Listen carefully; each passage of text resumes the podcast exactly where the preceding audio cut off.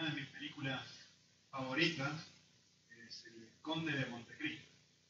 No sé cuántos de ustedes han visto esta película, es una película vieja, relativamente vieja, obviamente está basada en una famosa novela, muy pero muy conocida. Hay muchas versiones, de hecho, de, de, del libro. Eh, me encanta, fabulosa. Este hombre interpretado por el mismo hombre que interpreta la película La Pasión. Eh, es puesto en una cárcel eh, y justamente, igual que ellos, igual que eh, Pablo y Silas, ¿no? y sin embargo él tiene una actitud muy diferente a la actitud que tienen Pablo y Silas. Durante todo su tiempo en la cárcel está amargadísimo. Está súper enojado porque termina en la cárcel producto de que su mejor amigo lo traiciona porque quiere quedarse con su novia. ¿Sí? ¿Quieren que cambiemos esto o no? Muy bien. Eh, durante el tiempo que está en la cárcel también lo azotan, como a Pablo y como a Silas, al punto que llega un momento donde se empieza a acostumbrar a estos azotes. ¿no?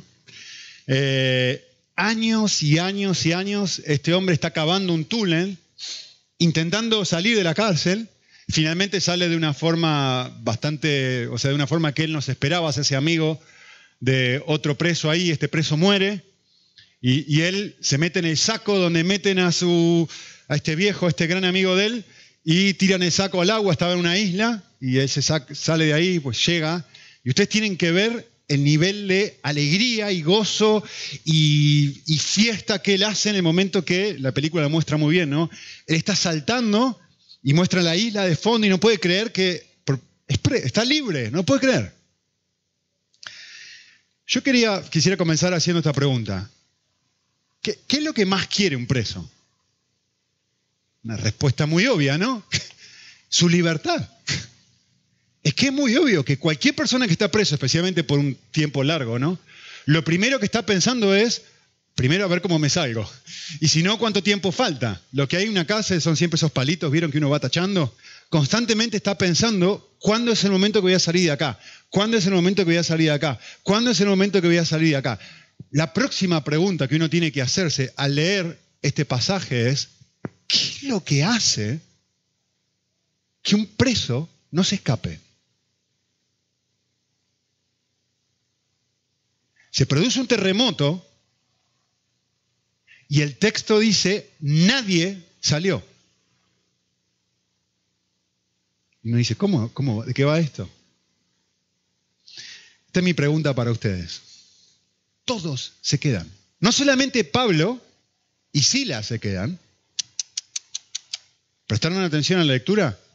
Todos se quedan. De hecho, si uno solo de los prisioneros no se hubiera quedado, hubieran matado al carcelero. Él no se clava la espada y Pablo le dice, no, no, no te claves la espada. ¿Qué dice? Pablo y Silas estamos aquí. Yo y Silas estamos aquí, quédate tranquilo. No es eso lo que él dice. Si prestaron atención al texto, él dice, todos nosotros estamos aquí, nadie se ha ido. No, no era que ellos eran más especiales que el resto de los presos. ¿Sí? Entonces, mi, pregunta la voy, a, la voy a hacer más compleja ahora. ¿Qué es lo que Dios usa para que un grupo de no creyentes, me refiero a todos los, el resto de los presos que estaban ahí, ¿qué es lo que Dios usa para que un grupo de gente no creyente abandonen su mayor anhelo y su tesoro, que es que ser libres, y abracen a Cristo como su mayor tesoro. ¿Qué es lo que Dios usa para eso? ¿Qué es lo que nos deja ver el texto que Dios usa? Lo voy a decir solamente con una sola palabra. Mi contentamiento. Lo voy a decir de una forma más contemporánea. Mi felicidad. El texto que nosotros leímos comienza de esta forma. Como a medianoche Pablo y Silas oraban, cantaban himnos a Dios y los presos los escuchaban. ¿Qué es lo que hace que esta gente mire y diga, un momento, no vamos a ningún lado. Lo que hace que no se vayan es el canto, es la actitud y es la experiencia espiritual que Pablo y Silas tienen en medio de su momento de mayor dolor. No estamos hablando de un canto, ¿eh? No es que estaban cantando un corito y producto del canto, esta gente se quedó. No, no, no, no, no. Yo estoy hablando de otra cosa. Estoy hablando de que esta gente observó esto y vio algo que a mí me gustaría expresarlo de esta forma. Vio una experiencia de espiritualidad genuina. Lo que esta gente tiene es real. Y fue, impactó tanto que no se fueron. Tremendamente llamativo. Pablo y Silas tienen su, su espalda, sus espaldas ensangrentadas y están cantando. Esto para mí, yo pienso en esto y digo, para mí esto es extremadamente relevante para la sociedad inconformista en la que vivimos hoy, donde todo el mundo quiere y tengo, y constantemente voy detrás de una nueva experiencia y no, estamos satisfechos con ninguna cosa, ¿sí? que no se conforma con nada. Lo que esta gente vive en medio de un montón de problemas, dice, yo estoy viendo algo diferente. Acá hay algo distinto a todo lo que yo he visto. Estás pasando una experiencia horrible y estás respondiendo de una forma no normal. Esto es muy raro. Es que yo antes no vi esto, y lo ven todos, ¿eh? muy llamativo también. Que no hay un solo preso que concluya y que diga, no, no, más vale me voy. Todos se quedan.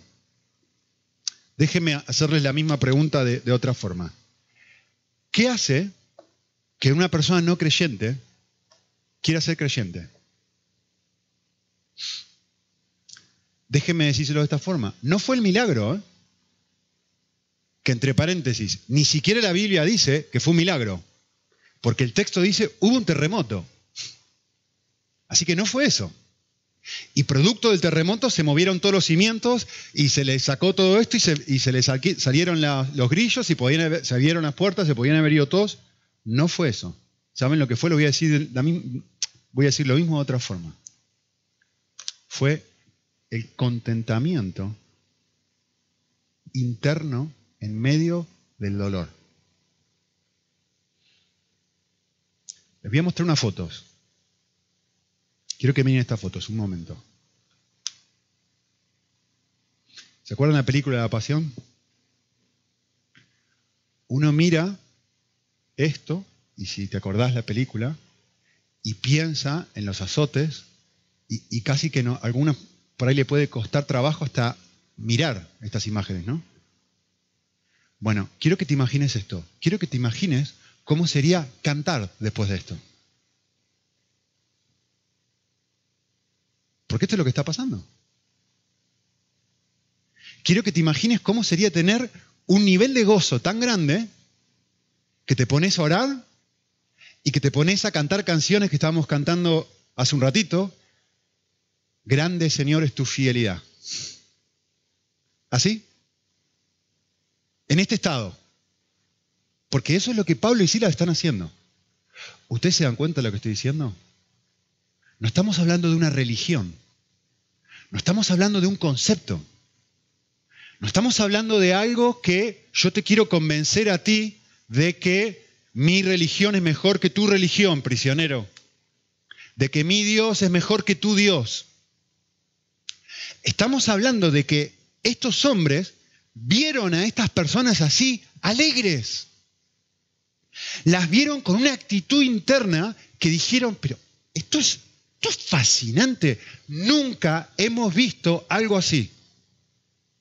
Nunca hemos visto un nivel de respuesta como el que acabamos de ver en estas tres personas, en estas dos personas. Merece la pena que nos quedemos.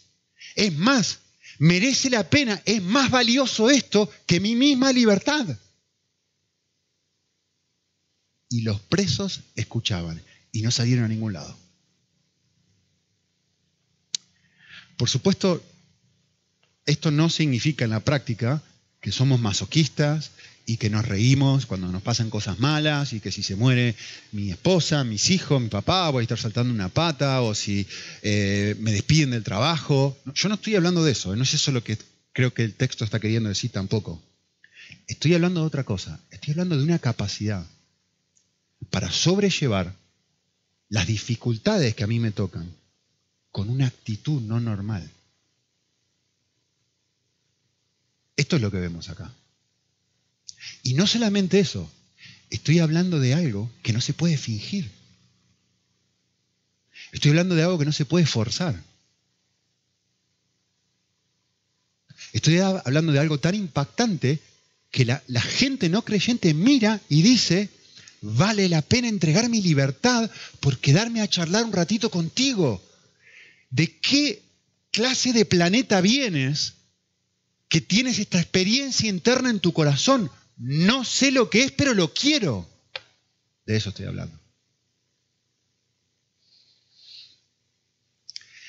A ver, déjeme cambiar la imagen. Esto es un poquito sangriento y, fuerte. Vamos a hacer algo un poquito más agradable y más cercano.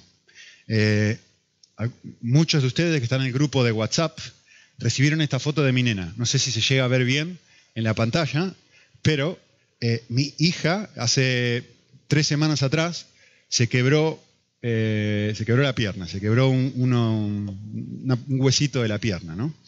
Cuando mi esposa me llamó, por teléfono y me dijo, está que, Mica está quebrada, yo digo, pero, ¿qué?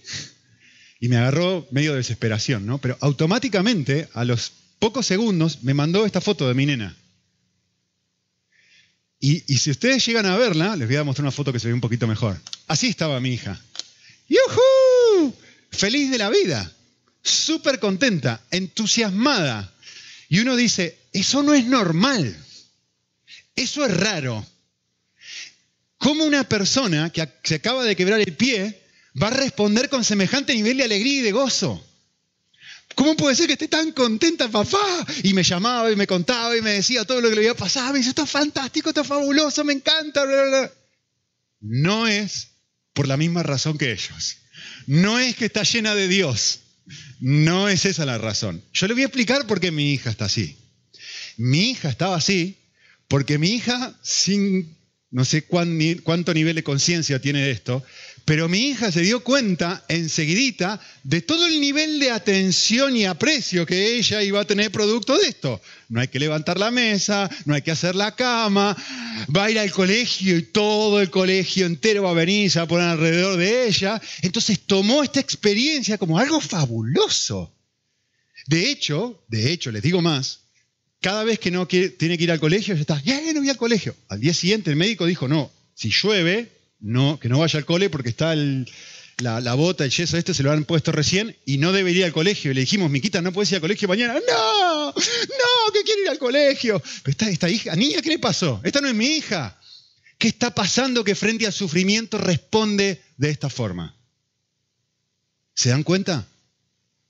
¿Se dan cuenta? la, cuando alguien responde de una forma no normal a algo así, lo primero que hace el observador objetivo es decir, ¿por qué? ¿Qué, es lo que hace? ¿Qué bicho te picó? Diríamos en Argentina. ¿Qué bicho te ha picado para que tú respondas de esta forma cuando te ha pasado algo así?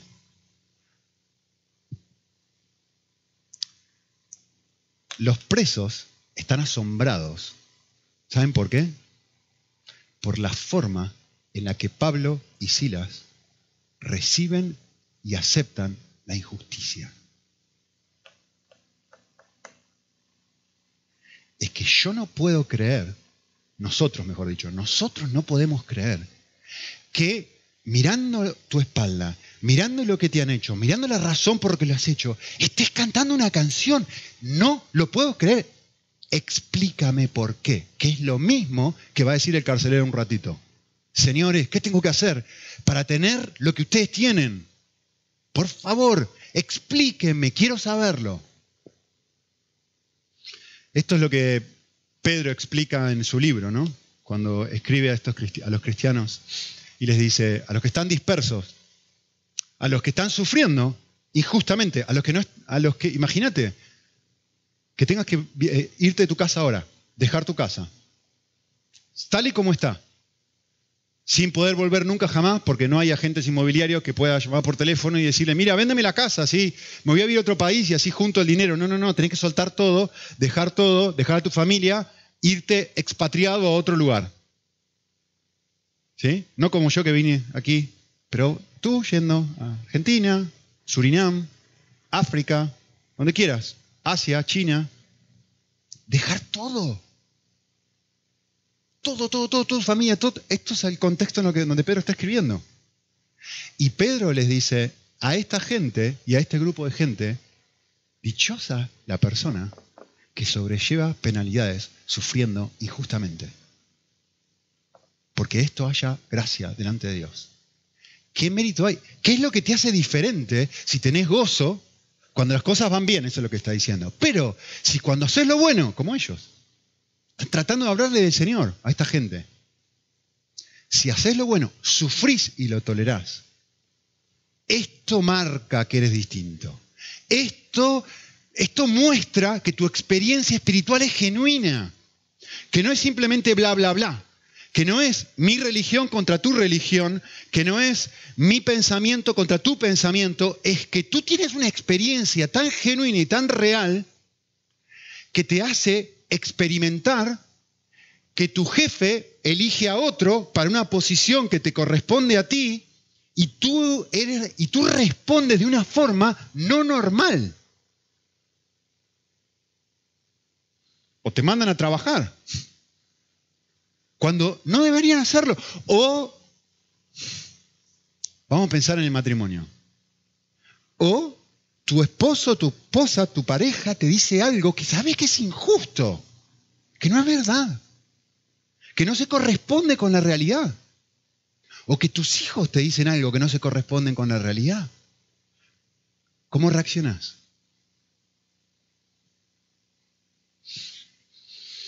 El pasaje de Pedro es fantástico, ¿no? Porque nos lleva otra vez a la experiencia que vamos a ver en un minuto de cómo ellos pudieron aguantar esto. No son superhumanos. No son personas fascinantes, no son gente a la que hay que aplaudir. No, no, no, no. Cristo sufrió por nosotros. Y Él nos dejó un ejemplo, nos dejó el modelo, nos dejó la manera. Y el pasaje sigue diciendo, esta es la forma en la que respondía Jesús. Y producto de que yo puedo estar enfocado en lo que Cristo ha hecho por mí, esto me da una energía, me da un poder, me da una capacidad a mí para poder responder exactamente de la misma manera que Él. Em, hace, un, hace, no, hace muy poco, 10 días o algo, estaba hablando con una amiga que no es creyente. Y en todo este proceso de, hablar con ella, em, me, pasó algo que me di cuenta, hablábamos como una hora y media o algo así. Em, y, algo pasó en la conversación. Yo digo, no, me parece que no está entendiendo nada de lo que estoy diciendo, no estamos yendo a ningún lado, esto no está funcionando. Y una cosa que me di cuenta fue esto, durante el proceso y después, ¿no? Estoy tratando de convencerla. Me estoy esforzando por convencerla. Cuando el énfasis tendría que estar en otro lado. Eh, déjenme explicarles a ver si puedo expresar lo que quiero decir. Eh, la Biblia no me llama a esforzarme por ser una persona que no soy, por ser un modelo, por ser un ejemplo.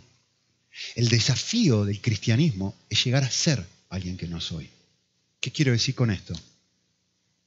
Que influenciar en otros, como lo hicieron estas personas, como hicieron Pablo y Silas, que las otras personas miraron y dijeron, pero qué pedazo de Dios tienes? Pues, ¿Qué, pedazo de respuesta? ¿Cómo es eso? Por favor, explícame. No, no es algo que yo logro producir por mí mismo.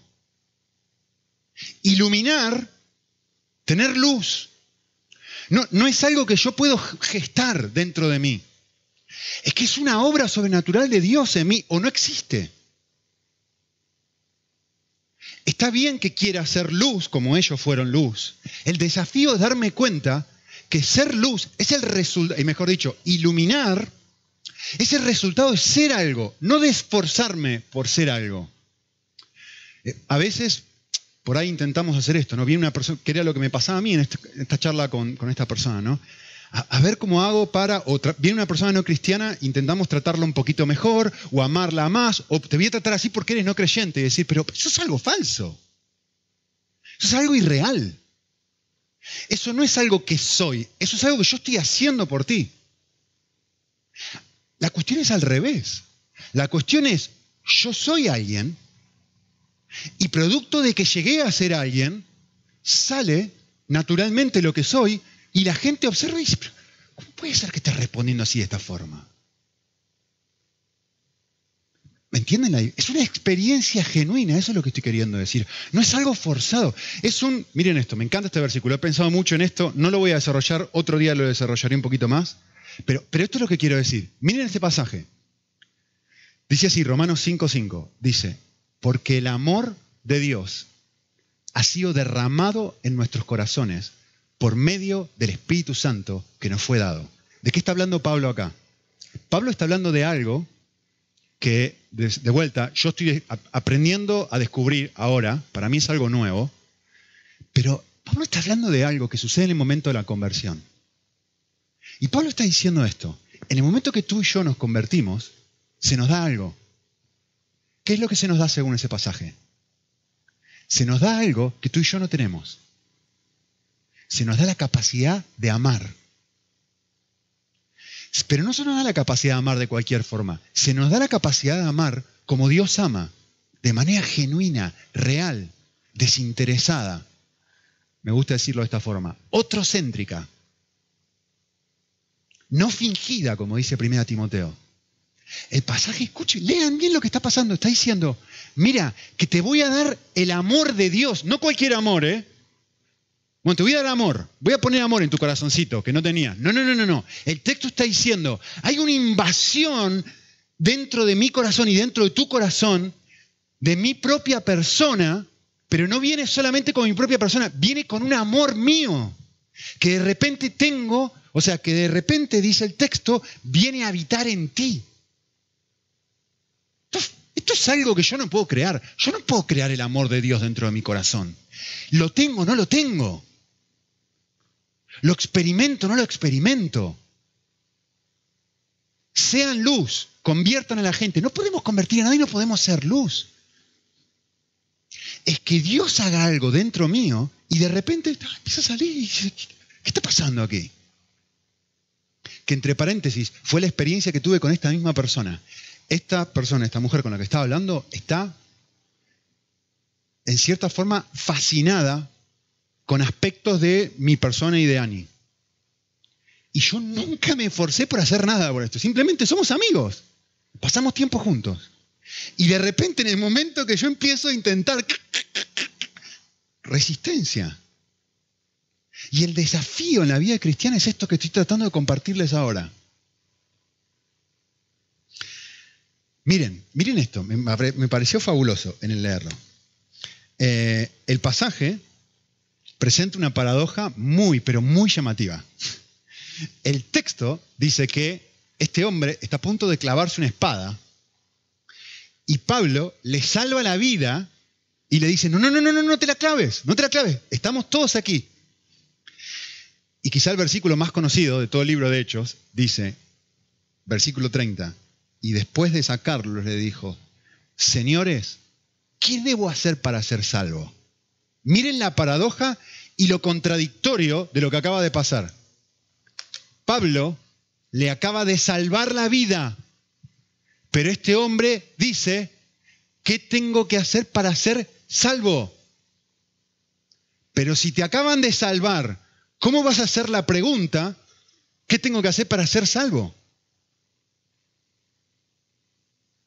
¿Se dan cuenta?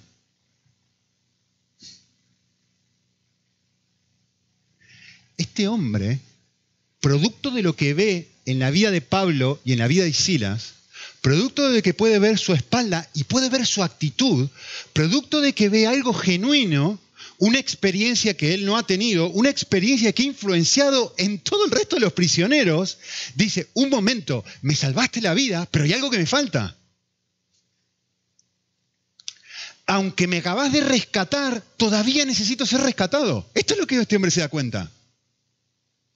Hay algo que tú tienes que yo no tengo y no tiene nada que ver con esta, con, una vida, con no asesinarme. a mí yo leía esto y digo, no lo puedo creer. Hay algo a nivel espiritual que yo sé que no está bien conmigo, pero sé que tú de alguna forma me estás mostrando de que es real, es genuino en tu vida. Por favor, ¿qué tengo que hacer para experimentar lo mismo? Esa es la pregunta. Ustedes están casi muertos porque te acaban de azotar, pero están llenos de gozo. A mí me acaban de salvar la vida, o sea que casi estoy muerto, y estoy tremendamente vacío. ¿Qué tengo que hacer? ¿Qué hay que hacer? Por favor, yo quiero lo que tú tienes. Quiero esa enfermedad. ¿Se dan cuenta que es algo genuino?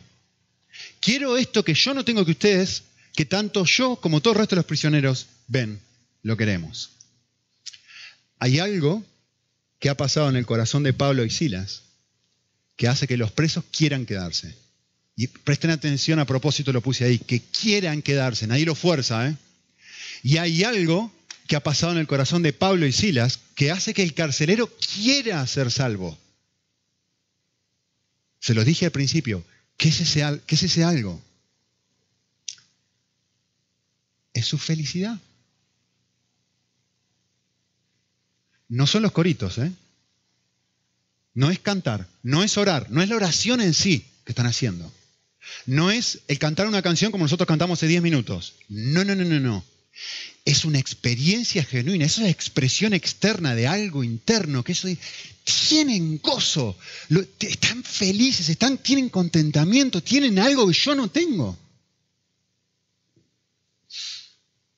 ¿Qué es lo próximo que sucede? Versículo 32, o en 31, y ellos le dicen, vale, yo te voy a decir qué es. Hay alguien que se llama Cristo que produce esa experiencia en nosotros. Y dice el texto, les hablaron la palabra del Señor, versículo 32, a él y a todos los que estaban en su casa. ¿Qué es lo que Pablo y Silas hicieron? Déjenme decírselo de esta forma. Pablo y Silas les hablaron de la injusticia de la cruz. ¿Qué quiero decir con la injusticia de la cruz? Quiero decir esto. Pablo y Silas dijeron esto. ¿Sabes qué? Hay alguien más que fue azotado hay alguien más que toleró los azotes. Hay alguien más a quien juzgaron injustamente. Hay alguien más que lo que nosotros sufrimos, comparado con lo que él sufrió, es nada, es pequeñito. Déjame hablarte de este alguien. Eso es lo que ellos hicieron. Les hablaron la palabra del Señor. Déjenme contarles otra cosa. Esta semana fuimos a buscar a mi hija al cole, porque estaba con las famosas muletas, y la fuimos a buscar en el coche, y cuando se subió al coche, estaba casi llorando. ¿sí? Entonces le preguntamos, ¿qué pasó? Y, no se podía expresarlo, o sea, ni ella misma podía entender qué era lo que le estaba pasando. ¿sí? Bueno, eh, quizá la forma de expresar lo que estaba pasando era bronca, ira, eh, frustración, eh, impotencia. ¿Por qué? Hay una niña, que es amiguita de ella, que se dice aquí, la, tomó de punto. ¿Se entiende? Como que la tiene, ¿cómo se dice? La tiene enfilada. La tiene fichada, diríamos en Argentina. Eh, la tiene ahí entre ceja y ceja. Ahí está, ahora hablamos en mi idioma. La tiene entre ceja y ceja. Resulta que mi niña, en un momento en la clase, eh, la maestra le dijo, la profe le dijo, pues puedes elegir dónde te quieres sentar. Entonces Mica se fue y se sentó en un lugar, no sé, que le gustaba. Y todo el resto de los niños estaban portando súper mal. Entonces la maestra dijo, todo el mundo se vuelve al asiento donde estaba. Y miró a mi hija, que había sido la única que se había movido hasta entonces, y dijo, Mica, volvete para tu asiento. Cuestión que esta niña, amiguita de mi hija, empezó a burlarse de ella o a jactarse en este sentido te volvieron a tu silla porque te portaste mal, te volvieron a tu silla porque te portaste mal. Y claro, mi hija, yo no fui la que me fueron ellos. No, no, no, no. Le dijo, no, yo no, no fue a mí, no fue a mí. Y esta niña empezó a decirle a todo el resto de la gente de la clase que a mi hija le habían puesto de vuelta en su silla porque se había portado mal. Cuando mi hija sube al coche, ¿saben lo que siente? En una sola palabra, ¿saben lo que siente mi hija? Impotencia. Injusticia. Algo muy pequeñito, mira, algo tan chiquito como que alguien haga una descripción de tu persona que no es verdadera, que es falsa. O de que alguien tenga una percepción sobre ti, genera un enorme, enorme y súper doloroso sentimiento de impotencia. Eso fue lo que mi hija experimentó. Esto es un poquitito lo mismo que sentimos cuando alguien se cruza en la autovía, ¿no? Hace una barbaridad y uno dice, O cuando, como dije, tu jefe le da el ascenso a alguien que no lo merece. Eh, o cuando tu esposo o tu esposa te dice algo que percibís y y uno le da impotencia y le da dolor y uno dice, pero es injusto, es injusto, es injusto, es injusto, es injusto. ¿Sí?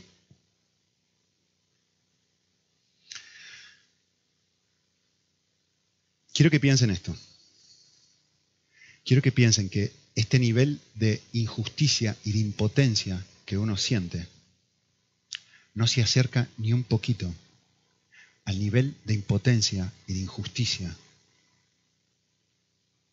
al nivel de, voy a usar la palabra bíblica, de contradicción que experimentó Cristo en la cruz.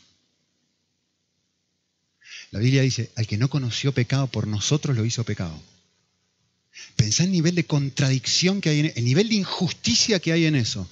El nivel de decir, pero el, el nivel de aguante que tiene que tener el Padre desde el cielo para quedarse callado el nivel de aguante, de amor, que estará motivando a Cristo a estar clavado en una cruz y que la gente le diga, si realmente eres el Hijo de Dios, bájate ahí. Piensa en este nivel de contradicción que, Cristo debía experimentar, el único santo, el único que no hizo absolutamente nada malo, aguantando toda esta contradicción de pecadores contra sí mismo. Y de esta manera vas a poder llegar un poquitito a contagiarte del corazón de Pablo y Silas. Solamente si llegas a apreciar esto. Hay una escena en la, película de la Pasión que está la mano de Cristo está, viene otra mano así, que solamente enfoca en la mano, no sé si se acuerdan, clavo y un martillo que le están clavando la película de, La Pasión, Mel Gibson, que es el autor de la película, no quiso participar. En ningún momento de la película, es el director, salvo en esa parte. No sé si sabían. Las manos de la persona que clava a Cristo en la cruz es Mel Gibson mismo. Porque lo que él quería expresar era, yo hice esto. Es mi culpa. Por mí es que él está ahí.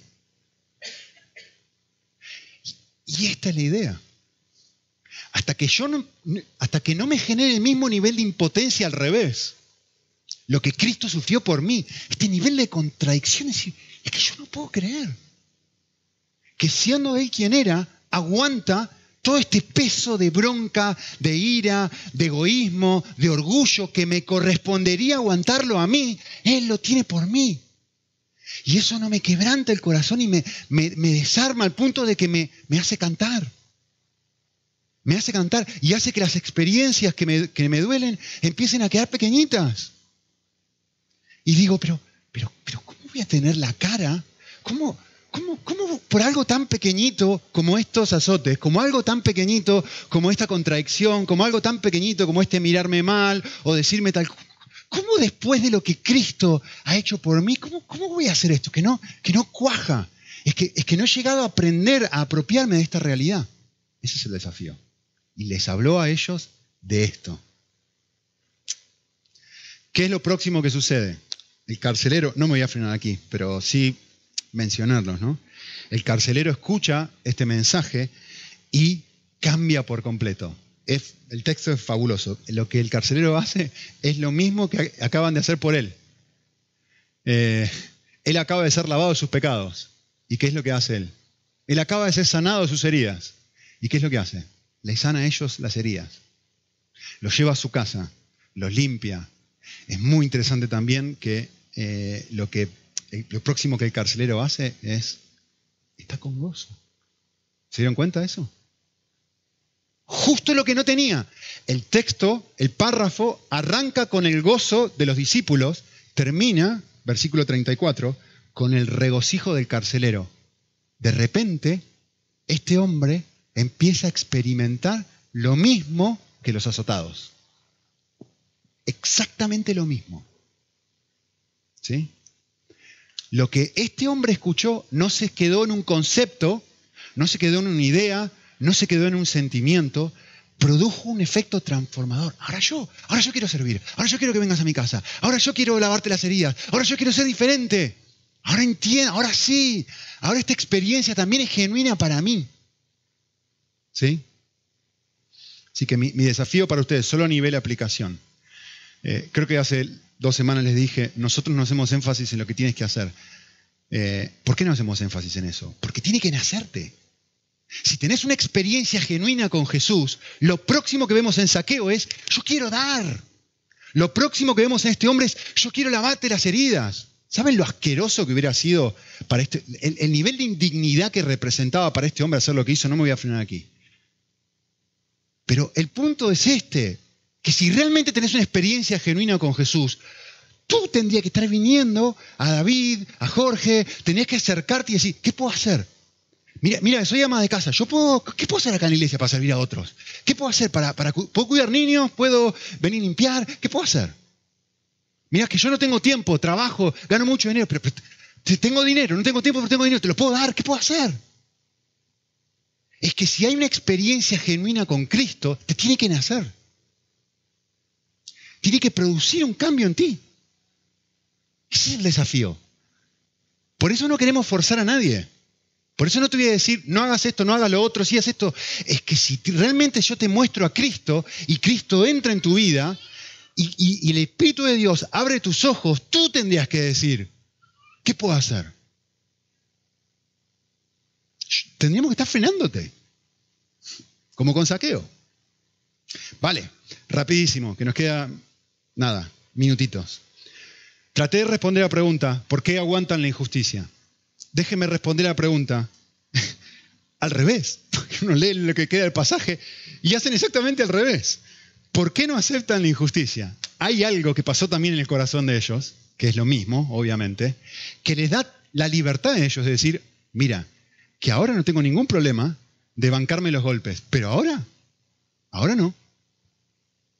Ahora van a hacer exactamente al revés. En la primera parte del pasaje cantan, ahora se enojan. Y no es pecado. Hacen exactamente al revés. En la primera parte del, pasaje toleran la injusticia, en la segunda parte del pasaje no toleran la injusticia, dicen, no, nosotros somos ciudadanos romanos, no nos van a tratar así. Que vengan a buscarnos, que nos vengan a sacar. Y tienen que venir los magistrados a rogarle, por favor, váyanse. Perdón, perdón, perdón, perdón, que hicimos un lío. Tiene razón, no, no lo hagan no quieren salir de la cárcel en la primera instancia por amor al carcelero y en la segunda instancia no quieren salir de la cárcel porque son ciudadanos, romanos. ¿Qué es lo que pasa por debajo? En el primero están pensando en el carcelero, no te mates. La mayoría de los comentaristas están de acuerdo. En el segundo están pensando en el ministerio. ¿Qué quiero decir con esto? Lo explico y lo aplico rápidamente si nosotros, que somos ciudadanos romanos, y podemos frenar esto, como creyentes, no lo hacemos, todo el resto de creyentes que vengan detrás los van a maltratar como nos han maltratado a nosotros. Levantemos la bandera para que ellos no sufran. Eso es en esencia lo que está pasando. No están pensando en ellos, están pensando en nosotros. ¿Sí? Ahora, simplemente déjenme terminar diciéndoles esto. Es el amor de Cristo el que me permite confrontarte. Es el amor de Cristo que me permite tener la, la misma libertad para aguantarme el golpe.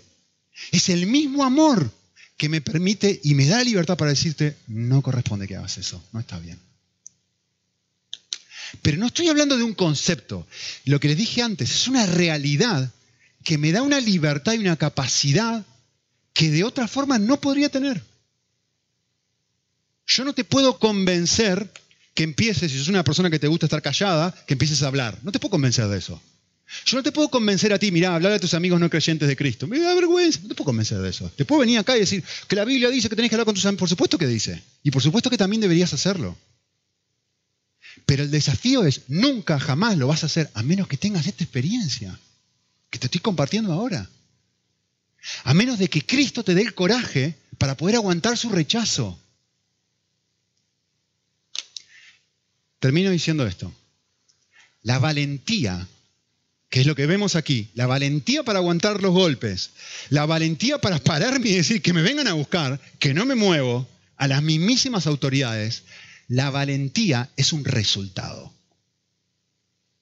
No es algo que tú puedes crear, es un resultado de lo que tú amas. Déjame explicarte lo que quiero decir. Ejemplo muy simple y muy obvio. Y María, estoy pensando en ti ahora. María es la persona más dulce del planeta. María es cariñosa, dulce, la escuchás hablar y parece, es una ternura, es un amor. Yo nunca la he escuchado a ella que se pare y te diga no, o que se, te confronte, o que te diga así. No sé, yo no lo he hecho y hace muchos años que la conozco. No sé si ustedes lo han experimentado. Yo no. Déjenme decirles, miren qué fácil para que María se transforme en una leona para que María saque las pezuñas y te coma vivo. Todo lo que hay que hacer es lastimar, herir o quitarle a la cosa más preciosa que María tiene y no es Leo.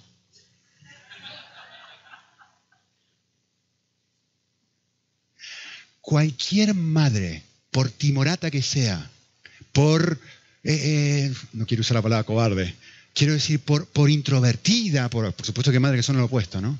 Cualquier madre, cualquier mujer y cualquier padre seguramente, yo lo haría. Si llegas a tocar a, tu, a su hijo, le llegas a tocar a su hijo, se transforma. Se transforma. ¿Por qué? Por amor. ¿Por amor a quién? Por amor al hijo con mayúscula. Si no me transformo, si no tengo valentía, si hay realidades que no están presentes en mi vida, lo que tengo que hacer no es obligarme a hacer algo que no quiero. Lo que tengo que hacer es recuperar mi primer amor. Lo que tengo que hacer es lo que dice el libro de Hebreos que leí hace un ratito. Considerad, pues, poniendo los ojos en Jesús, ¿cómo vas a hacer para aguantar hasta el punto de derramar sangre por amor a Cristo? ¿Cómo vas a hacer eso? La forma de hacer eso es poner los ojos en Jesús, es mirar a aquel que sufrió tal contradicción de pecadores contra sí mismo. Y eso es lo que genera en ti una realidad que no tenés y decís, ahora sí. Ahora, miren esto, ahora puedo tolerar la injusticia y bancarme los golpes y ahora puedo confrontar la injusticia sin temor. Ambas cosas.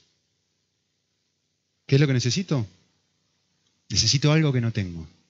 Necesito que el Espíritu de Dios ilumine mi corazón para ver el nivel de amor, no que yo debería tener por Dios. Romano no dice eso. Lo que necesito es volver a percibir el nivel de amor que Él ha derramado por mí. En esto consiste el amor. No en que nosotros hayamos amado a Él, sino que Él nos amó a nosotros. Esta es la experiencia que te puede transformar.